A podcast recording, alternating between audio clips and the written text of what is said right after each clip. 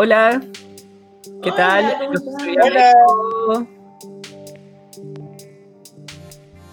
Y acá estoy con Gabriela Noeles, muchas eh, buenas noches, buenos días, buenas tardes, depende de cuándo escuchen este o cuando, nos vean. Para nuestro público en vivo, buenas noches. A Pierre Córdoba, ¿cómo están? Hola. ¿Cómo les va? Hola, bienvenidos a Marca el Pollo, este podcast que habla pues de una, eh, una nación ideal donde todos comemos rico. Eh, y si quieren saber más de nuestros ideales pollocráticos, visiten en nuestra página Marca el. .com, exacto, muy importante. Y mira, Gabriela, este, hoy día, bueno, queríamos hablar un poco de, de, la, de la salud en general. Eh, en eso quedó en el anterior episodio, eh, porque, mira, ahora que ha terminado en Perú la, la cuarentena, todavía estamos en pandemia, todavía estamos en emergencia nacional, pero, pero yo me acuerdo que habían muchos memes que decían que este era el momento para escribir tu libro, este era el momento para acabar tu tesis, este era el momento para tapizar mis muebles.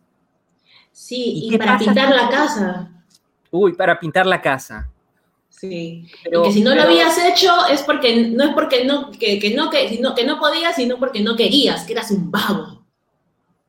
Oye, y, lo soy porque no he tapizado mis muebles y tampoco he escrito un libro.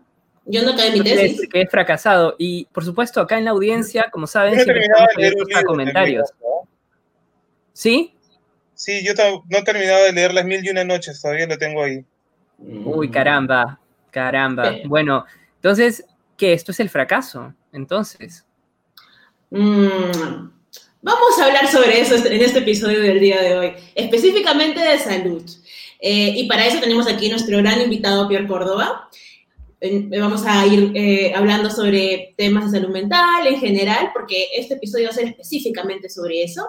¿Por qué? Porque la salud es el completo estado de bienestar físico, mental y social, y no solamente la ausencia de enfermedad. Pero ya sabemos que históricamente siempre se le da eh, más preponderancia a la salud física, y sobre todo en el, en el área de eh, tratar la salud, cuando hay tratar la enfermedad, no tanto de prevenir la salud. Em, como sabemos que el Estado tiene la obligación de garantizar el máximo grado de salud, porque la salud es un derecho humano, y consideramos que en un posible gobierno del pollo, eh, la salud va a ser una prioridad y sobre todo dándole igual prioridad a la parte física, mental y social, hemos decidido hoy poder hablar sobre la salud mental sobre todo en el contexto de pandemia y dado que ni Américo ni yo hemos terminado de ninguna de las cosas que tendríamos que haber hecho, ¿no?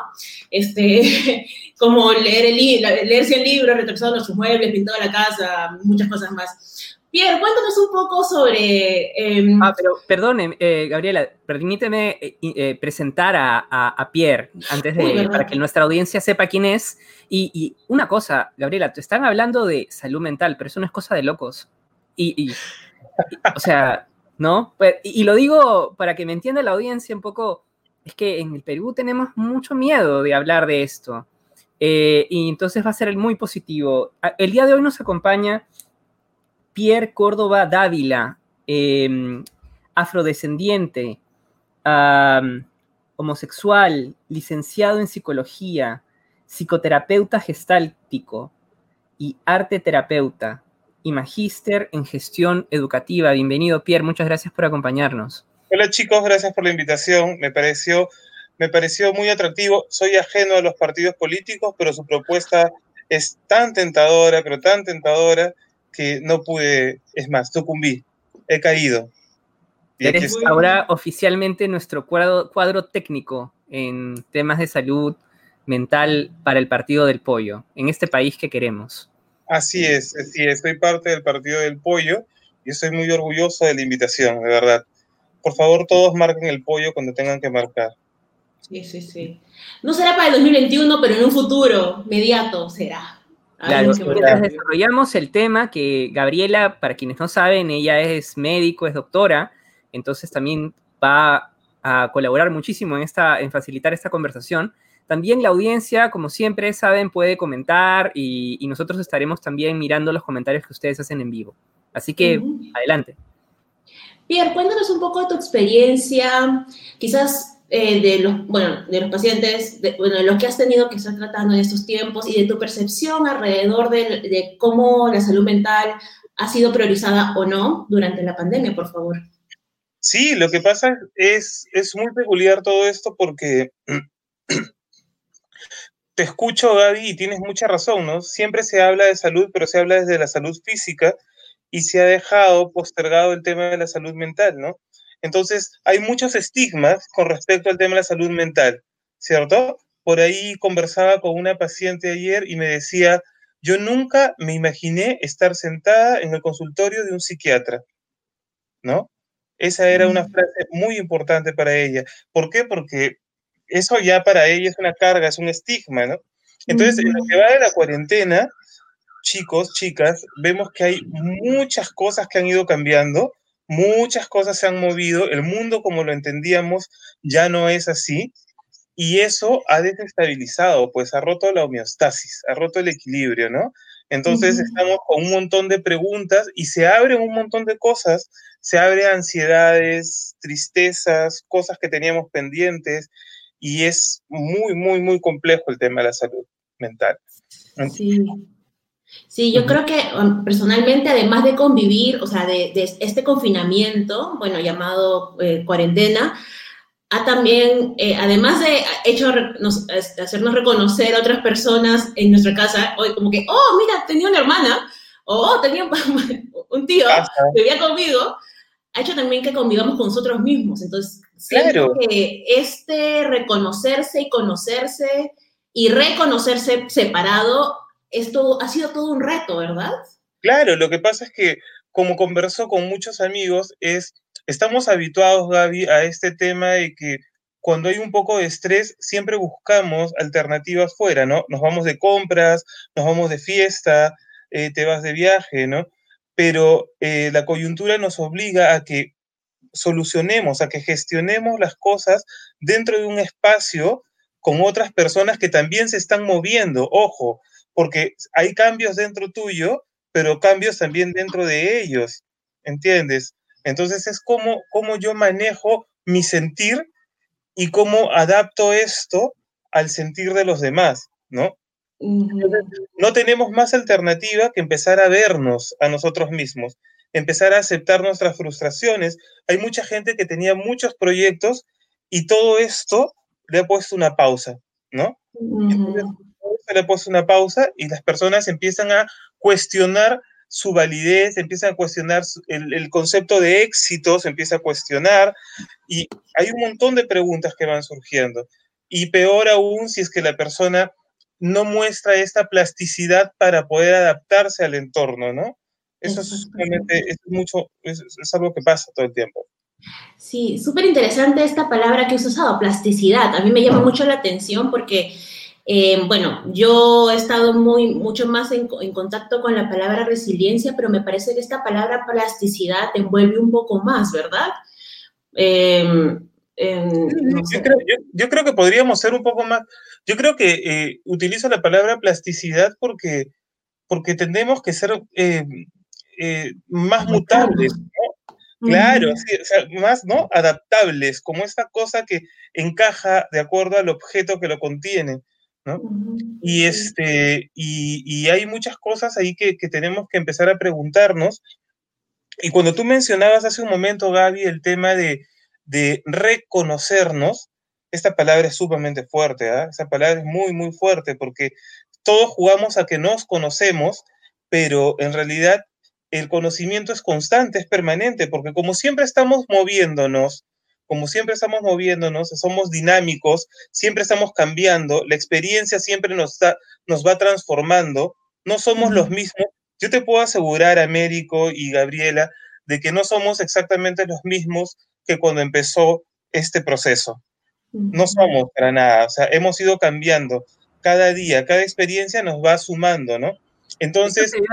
a, pensar, eso estaba como viniendo a la mente, ¿no, Pierre? O sea, esta cuarentena, ya de por sí la vida tiene muchos retos, pero definitivamente la cuarentena ha transformado muchas de nuestras dinámicas cotidianas y posiblemente, en tu opinión como especialista, sientes que esto ha generado que se eh, digamos, eh, que se refuercen algunas cosas que ya, o se potencien algunos temas que la cuarentena, pues, eh, antes de la cuarentena? Yo creo que la cuarentena, yo creo que la cuarentena nos, es, una, es una invitación a, a reflexionar, ¿no? Es una invitación a reflexionar. Bueno, pero para quien quiera reflexionar también, obviamente, ¿no? Porque hay personas que, que están ahí más ensimismadas en otros procesos pero sí es una invitación a preguntarnos qué cosa está pasando con nosotros, a preguntar si la forma en la que veníamos existiendo es la forma en la que queríamos existir también, ¿no? Porque a veces, antes de la cuarentena, ¿cuántas personas han estado funcionando en modo automático? ¿Cuántas personas realmente están en esta parte de, de la rutina, ¿no? De seguir patrones ya establecidos y repetir, repetir, repetir todos los días, ¿no? Trabajo, estudio, casa, trabajo, estudios, casa, pero no están cuestionando, no se permiten cuestionar si esta rutina es lo que ellos consideran satisfactorio. No se preguntan si esta rutina es lo que realmente es la fuerza emotival, ¿no? Esta, esta fuerza que los moviliza. Entonces la cuarentena es como que un quiebre, yo lo veo así, que es como un quiebre, como una pausa para que vuelvas a revisar todo, ¿no? Para que vuelvas a reconocerte, como dice Gaby, ¿no?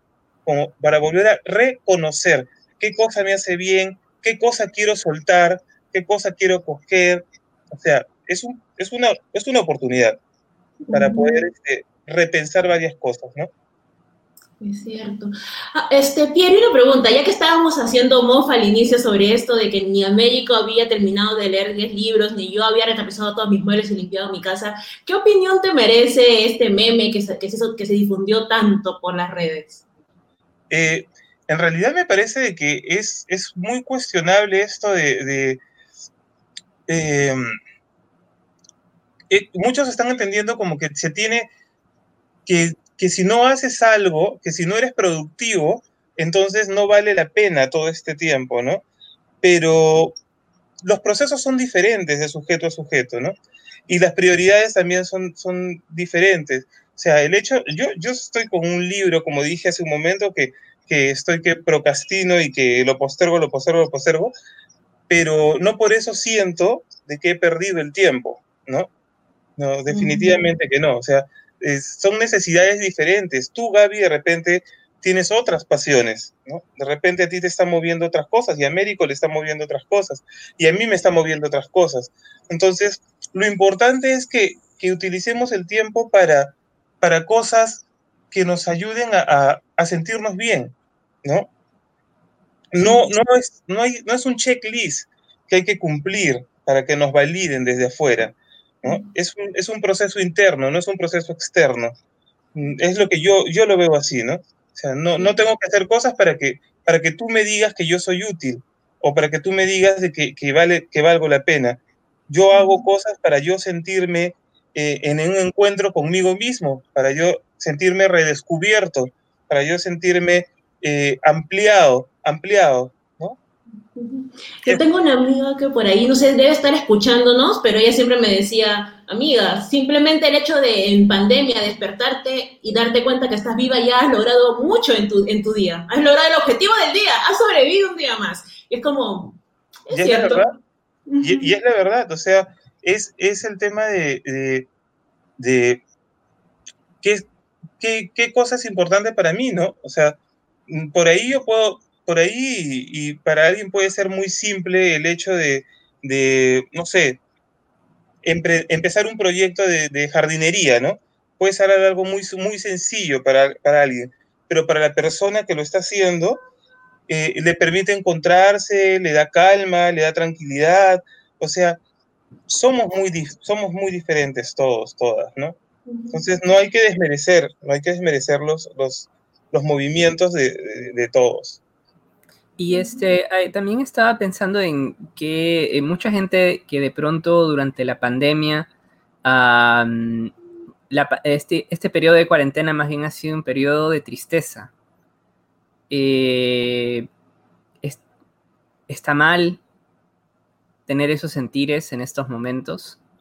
Eh, no tendría nada, no tendría nada de malo estar triste. O sea, a ver, yo creo que también hay, una, hay un error a nivel cultural y, nos han enseñado de que hay emociones buenas y emociones malas. Y eso es completamente absurdo. Las emociones son emociones, nada más.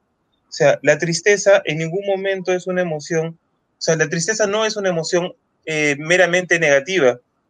La tristeza es una emoción que va a surgir bajo, bajo, bajo algunas circunstancias, ¿no? Y es completamente válida. ¿Ok? En, este, en esta coyuntura que estamos viviendo, que una persona se sienta triste, es natural, ¿no? Porque hay muchas cosas que, muchas cosas que se están paralizando, hay pérdidas también, hay un montón de gente que está perdiendo seres queridos, entonces es natural que una persona se sienta triste. No podemos satanizar a alguien porque se siente triste un día. Eso sería completamente injusto. No podemos pretender que la persona todo el tiempo esté alegre también, porque eso tampoco es verdad. No hay persona que esté todos los días alegre. ¿no? O sea, las emociones son emociones. No hay emociones buenas ni emociones malas. Eh, ¿Qué es lo que tú haces con la emoción? Es otra cosa, ¿no? Es como, por ahí hay un libro que se llama La sabiduría de las emociones, que es muy bueno, y ahí te explica claramente que el enojo, incluso el enojo, es absolutamente válido, ¿no? Cuando tú sientes transgredidos tus derechos, cuando tú sientes que, te están violentando, es natural que te enojes, ¿no? ¿Y qué cosa, cuál es el problema con el enojo? ¿Qué es lo que yo hago con ese enojo? Yo puedo reconocer el enojo dentro de mí y yo puedo decir, esto que está pasando me molesta y lo verbalizo. Pero el problema es cuando yo a través del enojo quiero dañar. Ahí es otro, es otra cosa. Pero reconocer el enojo en uno no tiene nada de malo, igual que reconocer la tristeza, reconocer la alegría, o sea, son emociones. Todo bien. Gracias, Pierre. Tenemos acá, perdón, Gabriela, tenemos un comentario acá de la audiencia. Eh, gracias por sus comentarios siempre. Justamente se habla de, eh, estábamos hablando hace unos minutos, ¿no? De, que por un lado es bueno hacer pequeñas cosas, ¿no? Eh, nos comentan que es verdad que de pequeños proyectos uno puede ayudarse a sí mismo. Tenemos ese comentario. Y también tenemos otro comentario que habla sobre lo importante que es manejar las emociones, ¿no? Este, y, por cierto, solamente para cerrar con, esta pregunta, eh, yo te la hacía, Pierre, porque hay hasta políticos que dicen que sentirse mal es ser un perdedor, o que tener depresión es ser un perdedor. Es que ellos no son de, del, de nuestro partido político, ellos no son del partido político. claro. No son del partido político. Sí, claro. Ese, ese no es el país que queremos, ¿verdad? No, no, no. Nosotros queremos un país en el que las personas puedan tener libertad para hablar sobre su sentir, donde las personas puedan aprender a, reconocer sus emociones y expresarlas adecuadamente, porque eso nos, eso nos facilitaría muchísimo todo. Cuando tú me dices de que hay muchos políticos que hablan de que sentirse mal es debilidad, es, es un error no reconocer la vulnerabilidad. Y nosotros como seres humanos tenemos que admitir nuestra vulnerabilidad. Ser vulnerables no es malo. Todos somos vulnerables, en realidad. Una pregunta que me, porque por tu especialidad, Pierre, eh, y por lo que estábamos hablando al inicio de, que esta pandemia afecta de diferente forma a diferentes personas, me hizo pensar mucho en las identidades, en una especialidad que tú tienes, tú eres especialista en género y sobre todo estudioso de las masculinidades. Entonces me gustaría que nos comentaras un poco sobre cómo afecta, afecta diferente a, personas en base a su género. Eh, sería muy interesante que pudieras compartir al respecto. Bueno, en realidad eh, eh, yo considero que ahí hay un tema muy importante con, con respecto a la construcción de masculinidad, ¿no? Esta construcción de masculinidad rígida, hegemónica, tóxica, que te dice que para ser hombre tienes que desvincularte de tus emociones y que solamente puedes dejar pasar algunas, ¿no? La debilidad, por ejemplo, desde la construcción hegemónica de la masculinidad no está permitida, ¿no? Definitivamente. La tristeza no está permitida. Entonces, ¿qué vas a hacer? Vas a tratar de evadir estas emociones como sea, ¿no? Y el tratar de evadirlas no te permite, e, es, una cosa muy simple, chicos, ¿no? Que siempre le digo a, veces a mis alumnos o a mis amigos y es, si no puedes reconocer una emoción en ti, menos vas a poder aceptarla en otra persona. ¿Me entiendes? O sea, si no la admites en ti, si no entiendes que esto también es tuyo, cada vez que esa emoción se presente frente a ti, la vas a querer sacar, la vas a querer borrar de ti, ¿no? Vas a querer eliminar a esa persona. Y esto está pasando mucho, creo yo, porque eh, nos han enseñado que los hombres no debemos de sentir miedo, ¿no? O sea, siempre dicen que los hombres tienen que ser valientes. Desde muy pequeños se dicen, eres hombre y tienes que aguantarte. Eres hombre y tienes que ser valiente. Entonces, ¿qué pasa? Surge esta crisis, esta pandemia, en la cual hay una tasa de mortalidad sumamente alta, de contagio muy elevado, ¿no? Y es natural que una persona sienta el miedo, porque el miedo en sí es una emoción que está hecha para protegernos. El miedo es una emoción que nos avisa que no nos arriesguemos. El miedo está hecho para preservar la integridad, ¿cierto? Pero ¿qué pasa? Como, como esta masculinidad tóxica nos dice que no podemos sentir miedo, entonces todo el tiempo estamos mintiéndonos y estamos jugando a ser demasiado valientes. Y por ahí vemos a un montón de hombres que se sacan la mascarilla, ¿no? Que se sacan el cubreboca y que van caminando sin, sin tomar las precauciones del caso. ¿Se dan cuenta? Entonces ellos sienten que, que más bien, ellos más bien sienten que si se cuidan, están siendo débiles, están mostrando debilidad.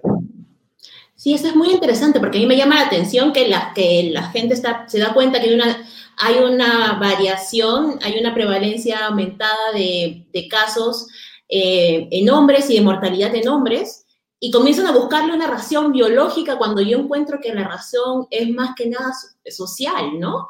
De cómo hemos, hemos sido socializados y de esta masculinidad que, de, tóxica de la que tú hablas. Pero no lo aceptamos. Es lo, que, es lo que tú dices, Gaby, ¿no? Es, es muy cierto lo que tú dices. O sea, es como, es como hemos sido socializados con nuestros propios miedos, con nuestras propias frustraciones, ¿no? Con el tema de este, este juego este juego medio, medio loco en el cual el hombre es el protector y la mujer es la protegida, ¿no? Socialmente. Entonces el hombre no quiere jugar a sentirse protegido, porque supuestamente él es el que tiene que proteger. Entonces, si él se pone la mascarilla y si él, eh, y si él toma las precauciones, está, está como que vulnerabilizándose, ¿qué pasa ahí? ¿No? Esas, esas son las masculinidades tóxicas, una masculinidad mucho más eh, actual, mucho más flexible, permite reconocer miedos, ansiedades como parte del proceso. ¿Por qué? Porque somos eh, como parte de la naturaleza humana, más allá de que si eres hombre o mujer, ¿no? La naturaleza humana te expone a todo este, a todo este abanico de emociones que están ahí.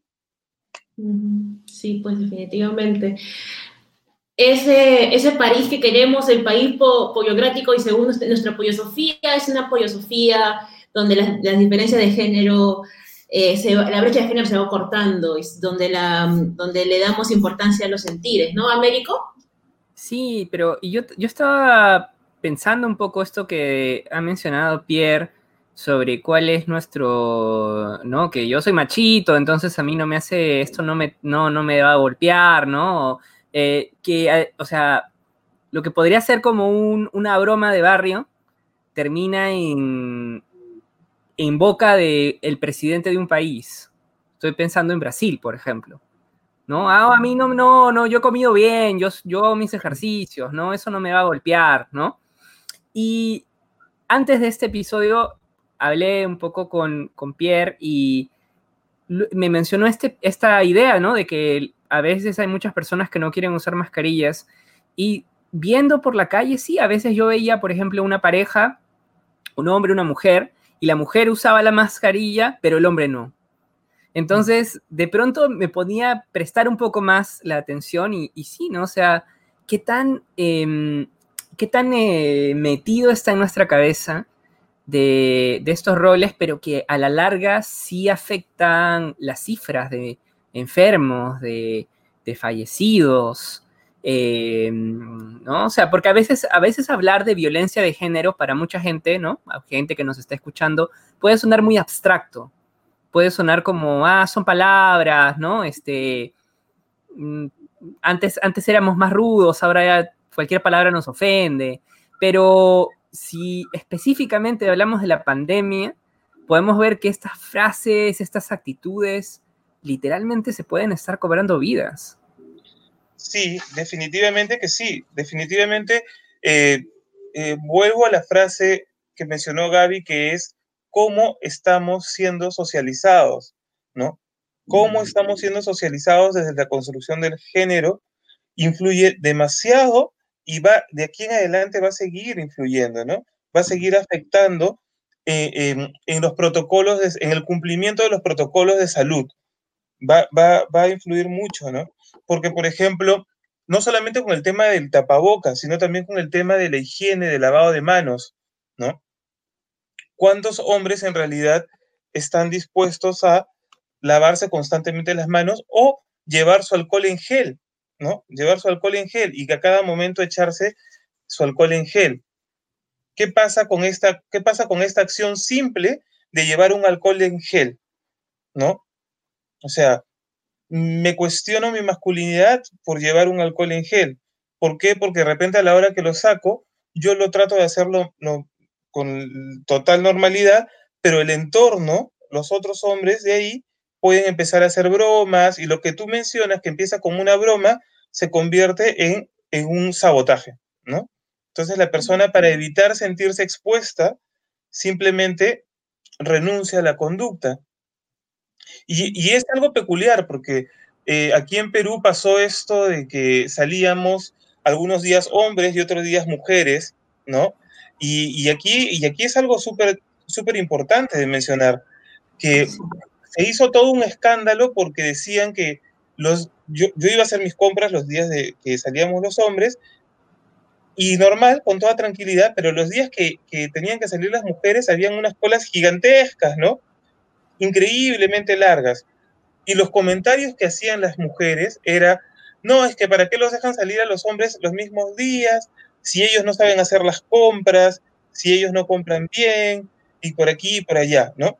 Entonces, claro, lamentablemente en una sociedad tan machista como la nuestra, eso se generó todo un problema porque estamos mal acostumbrados a que sea la mujer la que se encargue del mercado, ¿no? ¿te das cuenta? Sea la mujer la que se encargue del mercado y el hombre no, ¿no? Entonces los días que tenía que salir el hombre, probablemente, eh, es más, yo escuché a una señora, recuerdo, en televisión, que decía, ¿para qué? Eh, ayer ha salido mi marido, pero por las puras porque no ha comprado nada.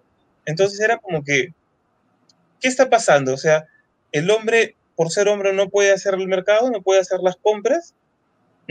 O sea... A mí otra cosa más me llamó la atención, lo estaba viendo hace, hace poco por las dinámicas que me cuentan mis, mis colegas y mis pares, y, me y, y yo tenía mucha esperanza de que las dinámicas de género cambien en casa con la pandemia y con las personas que tienen hijos en casa y que tienen que cuidar al hijo para que esté haciendo sus, sus clases, mientras que tú también te haces teletrabajo en casa, las personas que pueden hacer teletrabajo. Y, y me daba cuenta que las dinámicas se mantenían, aún dentro de casa, aún con los, en, hogares con los dos padres presentes, la mamá aún se encargaba del tren de trabajo, de asegurarse de que el hijo estuviera pegado a la computadora durante sus clases y de hacer el trabajo reproductivo en casa. Entonces me cuestionaba cómo es posible que en, esta dinámica en la cual los dos, ya no hay ninguna excusa para decir yo tengo que salir, yo, yo también salgo, la mujer nuevamente se cargue con todo el trabajo históricamente cargado a las mujeres y que el hombre haga solamente el trabajo que está históricamente arreglado solamente para los hombres. No sé. Lo que, claro, lo que, pasa, lo que pasa, Gaby, es que creo que ahí influyen mucho los introyectos, ¿no? Este concepto que nos dice, eh, eh, los introyectos son todas aquellas cosas que hemos asimilado y que hemos dado por válido sin cuestionarlas, ¿no? Es como cuando te engulles algo y sin masticar. Entonces, hemos sido introyectados todo el tiempo con mensajes. Eh, más allá de que eh, ahora ambas personas estén en el hogar. O que hayan estado dentro del hogar, los mensajes están dentro de la cabeza del sujeto, ¿no? Entonces, eh, eh, no importa si, no importa si, si están compartiendo el espacio, el tiempo, la mujer va, ha sido interiorizada, ha sido, ha sido internalizada con esta idea de que ella tiene que hacer ese trabajo, ¿no? Y el hombre de desvincularse, de ser mucho más frío. Me ha pasado en atención, en consulta, justamente ahora que lo mencionas, eh, una persona refería a algo parecido, ¿no? Y decía que extrañaba irse extrañaba irse a, a trabajar porque le daba pena ver a su hija, le daba pena ver a su hija solita jugando, ¿no? Y cuando yo le preguntaba por qué su hija jugaba sola, y me decía porque su mamá estaba ocupada, y cuando le preguntaba que por qué él no jugaba con la niña, él se iba por la tangente, ¿no? ¿Por qué? Porque no es, o sea, él tenía el tiempo, pero desde su esquema, la que tenía que atender la necesidad recreativa de la niña no era él, sino era su esposa. ¿Te das cuenta? Era su esposa. Y él lo único que quería era que se acabara la cuarentena para regresar a este trabajo fuera de la casa y desvincularse y regresar. Entonces, como dije hace un momento, la cuarentena y todo este proceso que estamos viviendo es una gran oportunidad para que nosotros empecemos a cuestionar las formas, los mecanismos con, con los que estamos socializando, con los que estamos interactuando, eh, las dinámicas que estamos ejerciendo, las dinámicas de poder que se están dando dentro de los hogares también, ¿no? Pierre, precisamente por, un tema como por el, para allá, por, tiempo, no sé si ya estás como dando algunas sugerencias. ¿Qué, para la, la audiencia, qué cosas tú propones repensar o tal vez hacer o reflexionar, o como comenzó esta conversación, para poderse reconocer qué ideas claves em, te animarías a compartir? Bueno, yo creo que... en esta cuarentena o, post cuarentena. Yo creo que lo, lo, primero es empezar a preguntarnos si la forma en la que estamos existiendo es la forma en la que queremos estar, ¿no? Esa es una pregunta vital, ¿no? Empezar a, empezar a revisar los niveles de satisfacción más allá de las expectativas que nos han inculcado. O sea, no importa lo que nos han dicho que tenemos que hacer, importa lo que nosotros realmente sentimos que debemos hacer para estar plenos, para sentirnos satisfechos, para poder sentir que nos estamos acercando a este concepto de vida, a este concepto de, de, existencia que queremos. Eso es, eso es una cosa básica, ¿no? Y empezar a, empezar a reconocer también nuestras propias frustraciones. No está mal. Esto nos está dejando heridas. Esto nos está dejando heridas. Y tenemos que atender esas heridas. Tenemos que ver de qué manera nos, hemos, nos estamos lastimando con esto, de qué manera esto nos está lastimando y ver qué necesitamos para estar mejores, ¿no? Para que pueda ser un contacto mucho más real con el entorno. Buenísimo, muchas gracias. Em, Gabriela, solo para, terminar, vamos a tener un, momento así como para hablar de un poquito de un poquito de todo, ¿no? Pero, pero acá tenemos un comentario que también vale la pena em, traer a, este diálogo. Eh, dice que hubieron también, hablando de memes, también hubo memes malintencionados dirigidos a la comunidad LGTB cuando se hizo la cuarentena por género, ¿no? O sea, cuando eh, ah, como ya mencionaron, ¿no? En, una época se decía que ciertos días salían los hombres, ciertos días salían las mujeres. Eh, no sé si tienen algún comentario sobre eso.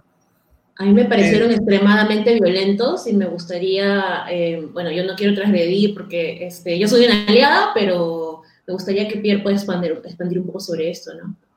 Sí, definitivamente eh, hay mucha violencia, hubo mucha violencia y sigue habiendo mucha violencia con respecto a la población LGTBI y, está basado pues en esa cultura patriarcal machista y llena de prejuicios, ¿no? Eh, yo creo que es importante que dentro de los procesos que tenemos que cuestionar es el tema del respeto a la diversidad, eh, ¿sí? Y no solamente desde el espacio privado, sino también desde el espacio público, ¿no? Qué tanto, ahorita, en ese, hace un momento Gaby acaba de mencionarse como una aliada, entonces la pregunta es, ¿qué tanto yo como persona no LGTBI estoy protegiendo a esta población también, ¿no? ¿Qué tanto estoy haciendo valer los derechos de esta población? No tienes que ser parte de ella, solamente tienes que entender que es, una condición eh, igualitaria, ¿no? Que tiene que haber una condición igualitaria de oportunidades y de respeto. Sí, y, tal vez, yo no sé si, bueno, el tiempo ya nos ha ganado, pero ya que se ha traído a colación por este comentario, eh, no se ha hablado mucho de la, o al menos no, no, en, espacios tal vez eh, un poco, eh, digamos, más miscelánicos de cómo la comunidad LGTBI se ha, sido tratada en estos momentos de pandemia. Y no sé si es algo que alguno de ustedes sabe y que sería bueno tal vez comentar. Sí, en realidad fue en los días, los días que, hubo la salida de acuerdo a, género, ¿no? Hubo mucha violencia para personas trans y eso fue muy doloroso, fue demasiado incómodo, completamente cuestionable y denunciable, ¿no? Porque pese a que se supone que las personas, las autoridades estaban preparadas para evitar ese tipo de situaciones, no fue así, no fue así, y, este, y pasaron momentos muy, muy incómodos estas, las hermanas, las hermanas trans, ¿no? Las hermanas y hermanos trans. Entonces, creo que necesitamos reforzar eso, necesitamos cambiar esa visión definitivamente, porque no hay, no hay explicación, no hay justificación para violentar de, ese, de esa manera a nadie. Claro, tal vez como para una audiencia más amplia, ¿no? O sea, sabemos que en el Perú, uh, digamos, uh, las personas tienen diferentes maneras de, ¿no? O sea, todavía hay una legislación que tiene ciertas maneras de ver, el, eh, de legislar sobre el cuerpo y la identidad pero ¿cómo sienten que podría ir este mensaje a, gente que no necesariamente está metido en, aspectos de activismo? Eh, podríamos tal vez enfocarnos en un tema de un respeto básico, tal vez. Eh, claro, o sea, es un tema, eso, lo que pasa es que estamos hablando de, a ver, yo creo que estamos hablando de derechos fundamentales y un derecho fundamental es el respeto, ¿no? Así de simple. O sea, eh, el respeto a la condición humana, así de simple. O sea, no, no, hay forma, eh, no, sé cómo explicarlo, porque yo, para mí se me hace sumamente sencillo, ¿no? Para mí se me hace sumamente sencillo. Si una persona se identifica ante mí como mujer, es mujer. Punto. Y si se identifica como hombre, es hombre. ¿Ok? Eh, cuestionar la identidad de esta persona desde mi posición desde mi corporalidad es violentarla, porque yo no soy ella. Yo tengo que aprender a respetar lo que esa persona me está diciendo que es. Así de simple. Así de básico. exactamente. Creo que mejor explicado y imposible. Sí, tenemos acá un comentario precisamente, dice, es lo básico respeto en general, ¿no? Creo que es eso, ¿no? También, ¿no? Promover una... Eh, Pierre, muchísimas gracias por hablar de salud mental, pero también hablar de este tema, porque creo que la idea es esa, ¿no? Que podamos ir comenzando a entender sobre lo que es el respeto en las diferentes dimensiones. Eh, como dices tú, no hay emociones negativas, eh, sino que hay que entenderlas, eso no nos afecta, o no debería afectar nuestra masculinidad, ¿no? Este, o identidad, ¿no? Para em, nada. Y, obviamente también eso no debería ir en contra de, cualquier población vulnerable, ¿no? Ya sea la comunidad LGTBI o, diferentes, eh, ¿no? Puede ser también por un tema étnico, y etcétera, ¿no? Definitivamente que sí, definitivamente que sí. Completamente de acuerdo contigo, Américo, en el tema de que el respeto tendría que ser la base de todo. Ay, entonces eso es un, es súper interesante poder conversar contigo, Pierre, y poder poner los puntos sobre la silla sobre ese país poliocrático que queremos. Em, eh, aquí con nuestro gran asesor en temas de salud mental eh, y, derechos, derechos fundamentales y temas de género, Pierre Córdoba. Muchísimas gracias por tu, por tu participación el día de hoy, por darte el tiempo. Gracias por la invitación, chicos, chicas. Eh, súper chévere, de verdad em, como dije al inicio, no soy em, partidario de ningún, de ningún partido político normalmente, pero este particular, este, este, del pollo, me ha atrapado. Es que somos un partido político. Me ha atrapado, definitivamente. Sí, sido abrazado. Sí, he sido abrazado por el poder del pollo.